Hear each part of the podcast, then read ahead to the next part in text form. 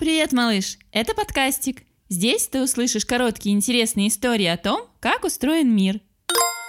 И это выпуск про ноздри на макушке. Ты знаешь, малыш, что фонтан можно увидеть не только в парке или на площади, но и в океане. Откуда там фонтаны? А? Это дело рук, а вернее носов кита.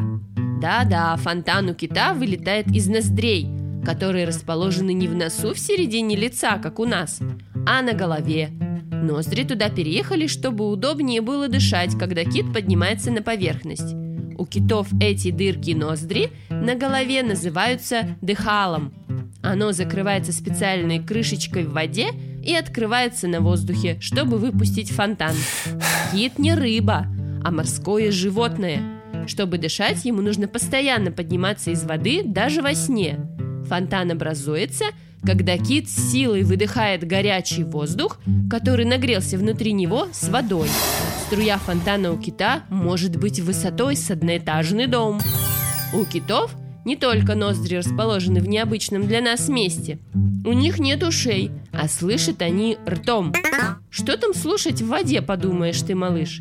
Киты слушают друг друга. Они поют китовые песни. Очень красивые. Вот послушай.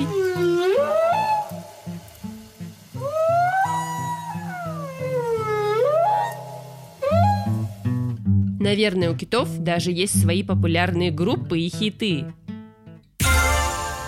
А знаешь, малыш, что бывают львы с рыбьими хвостами? Рассказ о таком льве ищи в говорящей книге от подкастика, которую уже можно купить. Подробности на сайте и в инстаграм. Пока!